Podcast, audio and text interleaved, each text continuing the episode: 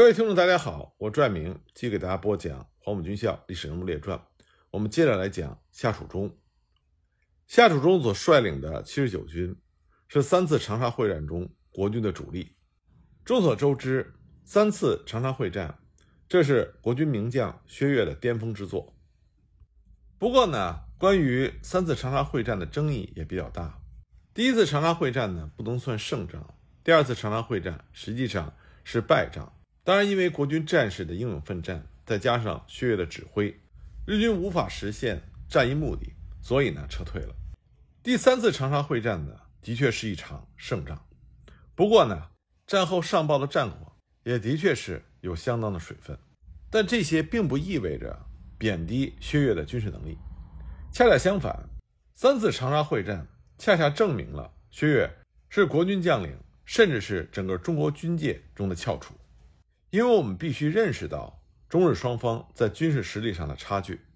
薛岳指挥的三次长沙会战，将日军进攻的步伐阻挡在了湖南，这对于抗日战争有着深远的影响。不过，在三次长沙会战中，有一个局部战役是由下属中的七十九军作为主力，薛岳亲自指挥的，却是一场十足的惨败。这就是大沙坪战役。蒋介石曾经在一九四零年二月二十五日下午，在柳州军事会议闭幕训词上，反复批评了薛岳指挥的这场作战。他指出，第九战区以九师之众前后围攻大沙坪者，几乎超过一个月，国军官兵的死伤不可谓不大。敌方波音也称这是空前的持续战斗，但是最终无功而返，并没有取得任何战果。究为何因，不能不彻底追究。那我们就来看一看大沙坪战役到底是什么样的一种情况。一九三九年冬季攻势，薛岳领导的第九战区从湘西赣北双线出击，赣北比较顺利，王牌七十四军表现优异，先后击破了日军多个重要据点，歼敌一千七百多人。五十八师廖令奇一战成名。另外呢，在萍乡、德安等地的进攻也取得了不错的战果，但是湘西这边。就碰到了大沙坪之战。大沙坪东距重阳县城三十公里，西距通城县城二十公里。郡水自幕布发端，中间淤积出了一大块沙洲。大沙坪河面街就建在大沙洲上，南临郡水，北依东关，东顶桃源岭，北达田家嘴，交通发达，商贸繁荣，成为了兵家必争之地。第一次长沙会战之后。进攻湘北的日军回窜到了长江南岸的鄂南占领区，并且以最精锐的第六师团坚守重阳、通城。其三十六旅团第四十五联队就驻守在重要的据点大沙坪。薛岳决定先扫除大沙坪据点，然后再攻取通城。参战部队呢，就是十五二七集团军的九个师，担任正面攻击。一九三九年十二月十二日拂晓。七十九军九十八师向大沙坪挺进。十三日中午，夏楚中部署九十八师步兵指挥官朱志奇少将率领二九二、二九三团以及两个迫击炮连正面强攻大沙坪，并将幺四零师八三七团配置给九十八师。九十八师的师长王甲本以八三七团西侧进击，二九二团、二九三团正面突破，二九四团和补充团作为预备队。作为七十九军军长的夏楚中，把自己手中的王牌九十八师用在了主攻方向上。十二月十五日拂晓，九十八师二九二团向田家岭、田家嘴高地攻击前进，和日军争夺制高点。二九二团第一营冲入到大沙坪街市，遭到日军阵地交叉射击，伤亡惨重。下午四时，日军组织了一千多人袭击东关，被二九三团第一营击退。一九三九年十二月十六日拂晓，九十八师二九二团和二九三团第一营由田家嘴北向出击，遭到日军发射毒气弹阻扰。中午呢，二九二团立刻田家岭，击退日军多次反攻，在大沙坪前站稳了脚跟。为了改变不利局面，当天十一时，薛岳命令七十三军七十七师于乌龟石南进，会攻大沙坪。这个时候，幺四零师八三五团已经与二九二团取得了联络，并且占领了西侧徐家、崇南亭一线，夹击之势渐成。十二月十七日，日军大举反攻田家岭，二九二团伤亡了官兵一百多人。十八日中午，田家岭失守。一九三九年十二月十八日深夜，薛岳电令关林征，幺四零师和九十八师各一部。应于十九日前攻占大沙坪，有功官兵论功行赏。如果徘徊不前、进攻不利而有无战机者，按照军法议处。关林征接到电文之后，立刻转给了夏楚中。这个时候，九十八师困于大沙坪外侧高地间，向前突进必然会遭到日军据点多面的射击。夏楚中寄希望于九十八师和幺四零师八三七团、七十七师二三零团。同时多面挺进，并且特别指示九十八师师长王家本选择敢死队潜入敌后，伺机响应。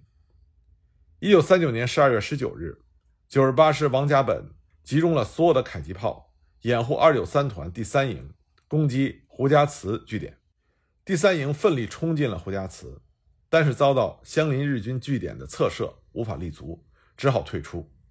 十九日晚间八时，七十九军得知。日军援助重阳方面的第六师团二三联队主力已经转向大沙坪，王家本急令构建预备阵地，以防止日军反攻。一九三九年十二月二十日午夜，夏楚中集中了所部五个团，全力向大沙坪中心攻击。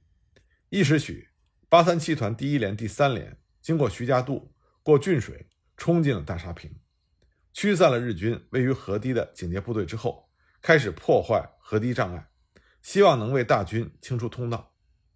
碉堡里的日军和田家嘴方向的日军两面夹击射击下，国军伤亡惨重。第一营于是就转向冲上田家嘴，击退日军的守军。九十八师二九二团第一连再度冲入大沙坪街市口，又遭到日军两个方向上的夹击火力，被迫退出。第二连误入地雷区，伤亡众多。二九二团的主力冲锋攻上了田家岭，也遭到日军多面的侧射，牺牲甚为惨烈。二九三团第三营在胡祠方面的攻击更为凄惨，第九连在攻击中全部壮烈殉国。那么，这主要是因为大沙坪地形狭窄，不利于大部队的展开。国军不断的叠次增兵，正面强攻大沙坪，这自然就造成了大量部队的伤亡。而且，我们也可以看到。日军在建筑防御火力点的时候，非常注重侧射火力的安排，这也给国军造成了极大的损失。一九三九年十二月二十日，杨森副总司令电令七十三军七十七师主力全部进攻大沙坪。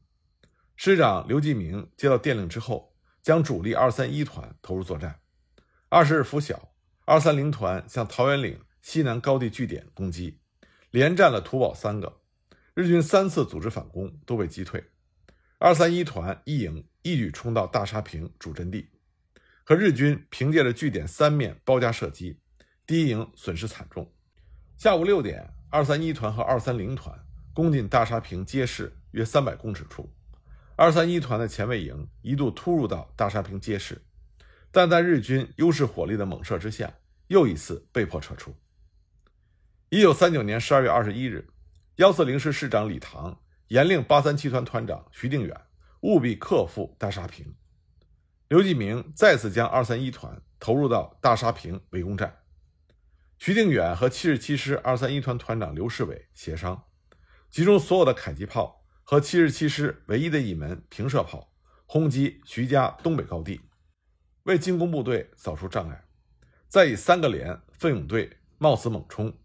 冲过日军碉堡间的狭窄正面，占领日军工事。当天下午四时，两团所有的迫击炮和一门平射炮一起猛轰日军碉堡。八三七团第一连、第三连和二十一团第七连的战士跃出阵地，奋勇向日军碉堡冲锋。日军抵挡不住，慌忙向核心阵地撤退。奋勇队继续冲锋，在日军碉堡优势火力的扫射之下。第一批奋勇队全队壮烈殉国，八三集团徐定远团长马上挑选了第二批奋勇队再次冲锋，可是，在日军的猛烈火力之下，再次全部殉国。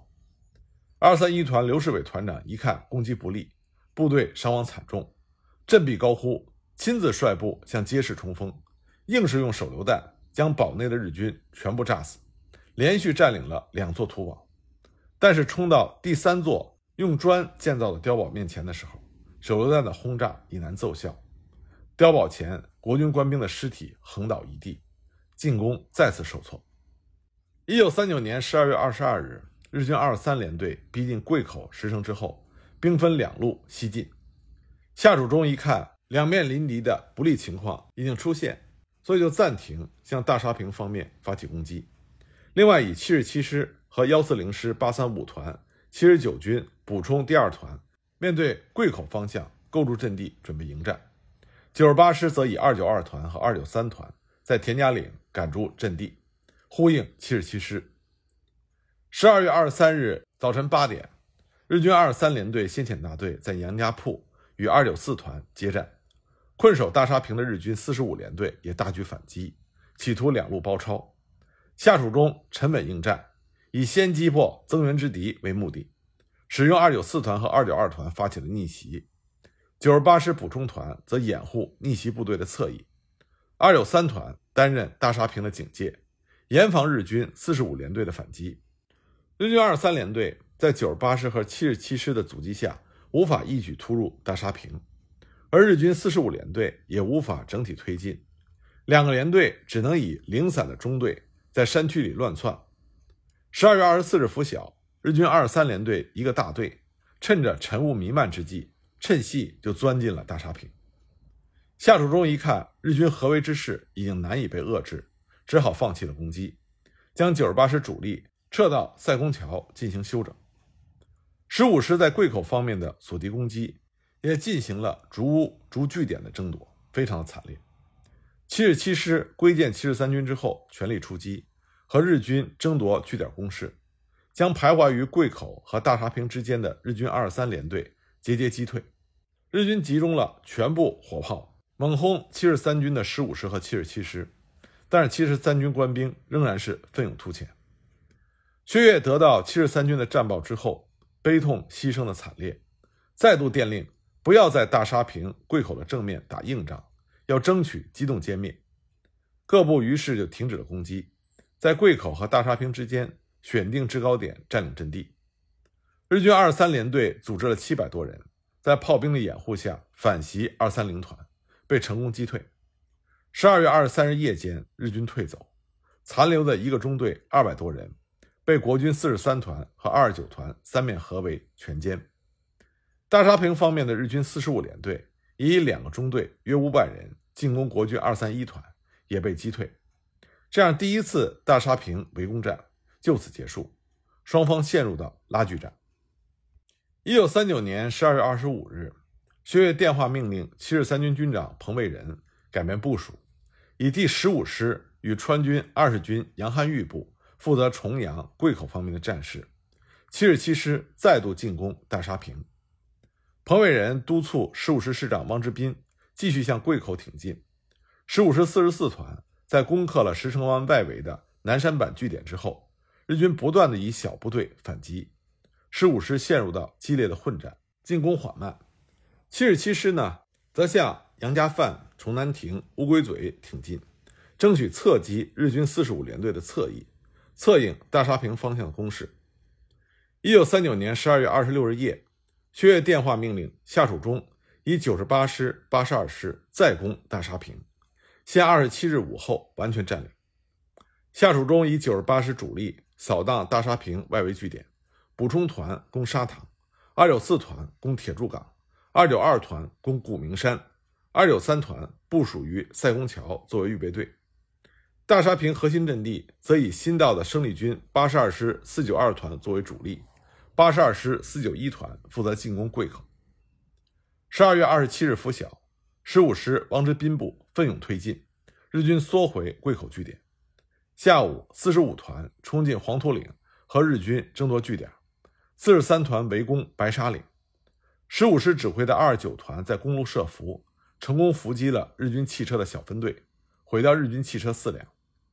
八十二师主攻贵口的四九一团，一举突破了桂口当面金城山的北端。四九二团攻占了牛角尖，兵力完整的九十八师补充团连克了石矶头、虎形山和沙塘街据点。幺四零师八三五团攻占了大丈山之后，向铁柱港挺进。那么十二月二十八日深夜二时，日军二三联队由石城和桂口全力反扑，国军十五师和二九团全线迎战，日军以炮兵。掩护进攻麦窝附近的四十三团和四十四团的结合部，汪哲斌亲自督队，拼死阻击，终于在二十八日傍晚将日军二三联队击退。国军四十三团继续向白沙岭日军据点进击，抢占岭上日军的土堡两座。七十七师二三一团此时再度占领桃园岭阵地，日军多次组织反击，均遭击退。二十九日拂晓，国军二十九团。迫近到石城阵地布防的铁丝网地带，但是因为缺乏工兵作业，没有办法继续推进。日军以大队级的兵力进行反扑，但是被二十九团击退。三十日清晨，十五师的主力回到石城桂口之间，七十七师调整部署，二十九团由石城湾正面抽回，改向桂口方向进行牵制攻击。二三一团则继续在桃源岭与日军激战。二三零团向崇南亭发起了进攻。十二月二十八日，薛岳在得知湘军七十军如期抵达大沙坪之后，立刻将七十军投入到石城、大沙坪间的攻击战。军长李觉以第三师向大沙坪、桂口之间攻击前进，十九师向石城前进。湘军精锐十九师在开抵到桂口、大沙坪之间之后，立刻锁敌攻击。日军二三联队以汽车运送了半个大队前往大沙坪，并且以两辆战车掩护，十九师予以截击，将其击退。十二月二十九日下午，九十八师补充团经过激战之后，攻克了铁柱港，歼日军二百多人。通城的日军想要窜向大沙坪，被九十八师第三营伏击，撤回了通城。同时呢，幺四零师八三七团攻占了乌龟嘴。夏楚中就将八三七团集中在大沙坪东南的峨眉岭，以八十二师二四六旅据守在大沙坪西南的牛角尖阵地，准备一举围歼大沙坪内的日军四十五联队。这个时候，薛岳在通城、重阳附近已经集中了四个军、九个步兵师、七万多人，其中七十九军、七十三军，这都是国民党中央军中比较能打的部队，而七十军、二十军。这也是地方部队的王牌，但是因为国军严重的缺乏攻坚的重武器，导致徒增伤亡，却无法有效的攻下日军的据点。一九三九年十二月三十日，十九师立刻石城车站，日军退入到边缘据点据守。十二月三十一日，八十二师二四四旅再克田家岭，军长彭卫仁以七十七师以及八十二师二四四旅包抄大沙坪的两翼。准备一鼓作气攻克大沙坪，第三师和十五师同时在桂口当面集结，将数门迫击炮集中，准备一举突破。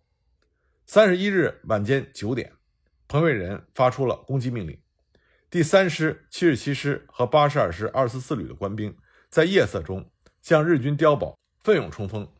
七十七师以二三零团策应，二九团强攻桃园岭，二三一团直取崇南亭。幺四零师八三五团攻击田家嘴，第三师第九旅在十五团的掩护下冲上了一波士岭、芙蓉岭。八十二师二四四旅在攻克了田家岭之后，和反攻的日军反复争夺，战况异常的惨烈。一九四零年一月一日清晨，七十七师二十九团奋勇冲上桃园岭，和日军血战。二三一团冲进了日军在崇南亭的核心据点，进行白刃格杀。反复争夺，曾经三度冲进了日军据点，但都遭到日军密集火力的打击而被迫撤出。八三五团陆续攻占了路边黄、进口铺，转而侧击崇南亭。主攻桂口的第三师第九旅连克了一博士岭、芙蓉岭之后，日军大举反扑，双方在芙蓉岭前展开了肉搏战。芙蓉岭在一日拂晓一度失守，晚上十一时又被夺回。十五师四十三团在一日午夜一时潜进了白沙岭，在一日下午三时立刻白沙岭。四时，日军以两个中队借着炮兵的掩护反扑，白沙岭再度失守。晚间九时，四十三团分兵围攻，再次将白沙岭夺回。日军残部退守到王家牌楼据点，四十三团屡次进攻都没有能够得手。先头营第一连携着迫击炮两门绕攻贵口，突进到街市南口，结果被日军据点和游动的轻型战车的密集火力网击退。四十四团主力在下午二时攻至贵口街南端，也被日军的火力网挡住。一看攻坚无望，全团就破坏了石城、贵口之间的公路。